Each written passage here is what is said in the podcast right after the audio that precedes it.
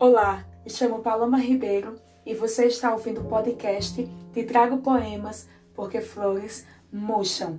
E no nosso segundo episódio, é, irei trazer um poema de minha autoria que tem por título Poeta Pobre.